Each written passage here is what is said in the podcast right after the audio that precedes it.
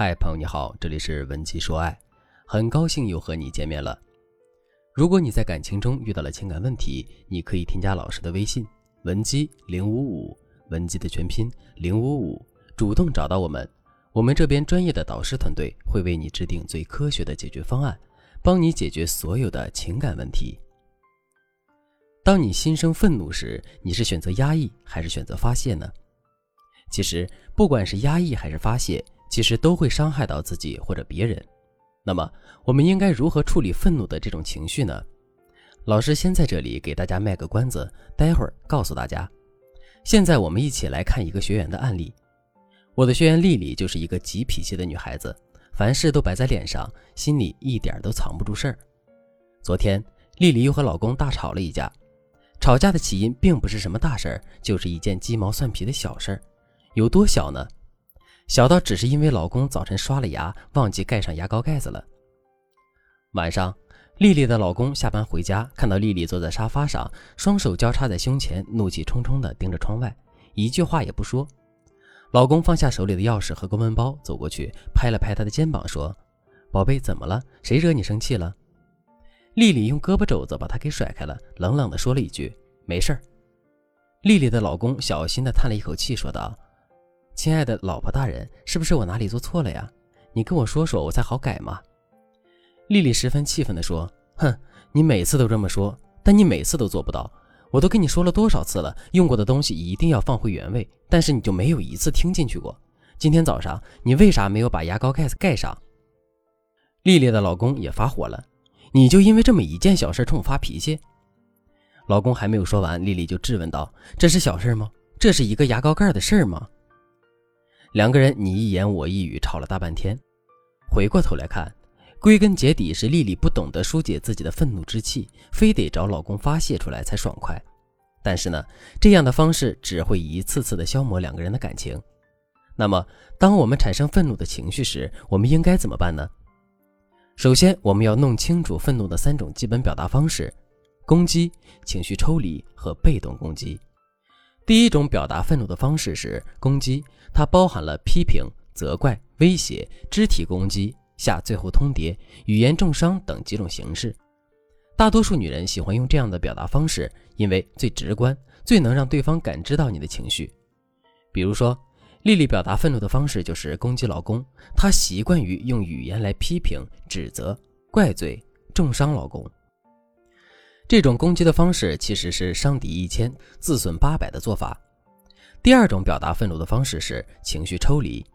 简单来说，情绪抽离就是冷暴力，对方对你所有的行为都表现出冷漠不回应的态度。这是一种向内表达愤怒的方式，他们想通过不回应的方式让对方觉得没劲，以此逼对方主动撤退，达到让自己远离痛苦根源的目的。在吵架的过程中，男人习惯采取这样的处理方式。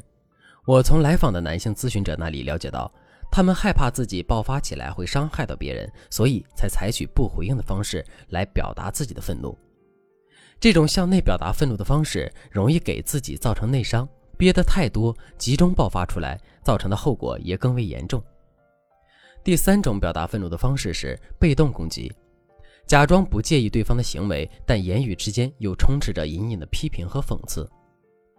我有一个哥们儿在情人节忘记给他的女朋友准备礼物了。晚上吃饭时，他突然意识到这点，于是就对女友说：“宝贝，对不起，我最近工作太忙了，忘记给你买礼物了。你别生气，我明天给你补上，行吗？”他的女朋友说：“哎呀，没事儿，我理解你工作忙嘛。”当她男朋友觉得她还挺体贴懂事时，他又说了一句：“毕竟我只是你的女朋友嘛，哪敢跟你的工作比呀？你也不用再补了，我不配吗？”这就属于被动攻击，男生会感到郁闷和无所适从，不知道该怎么去哄这样的女生。他们心里觉得你自己说了没事儿，现在说话又这么含沙射影，不知道该怎么办才好。在以上三种表达情绪的方式中，攻击对方或许能让你满足需求，但会伤害到对方；情绪抽离看似无害，但会对自己造成严重的内伤；被动攻击对方会让两个人之间的关系出现隔阂，让别人感到疲累。那么，当愤怒的情绪来临时，怎样做才能够既不伤害别人，也不伤害自己呢？首先，释放出自己愤怒的情绪。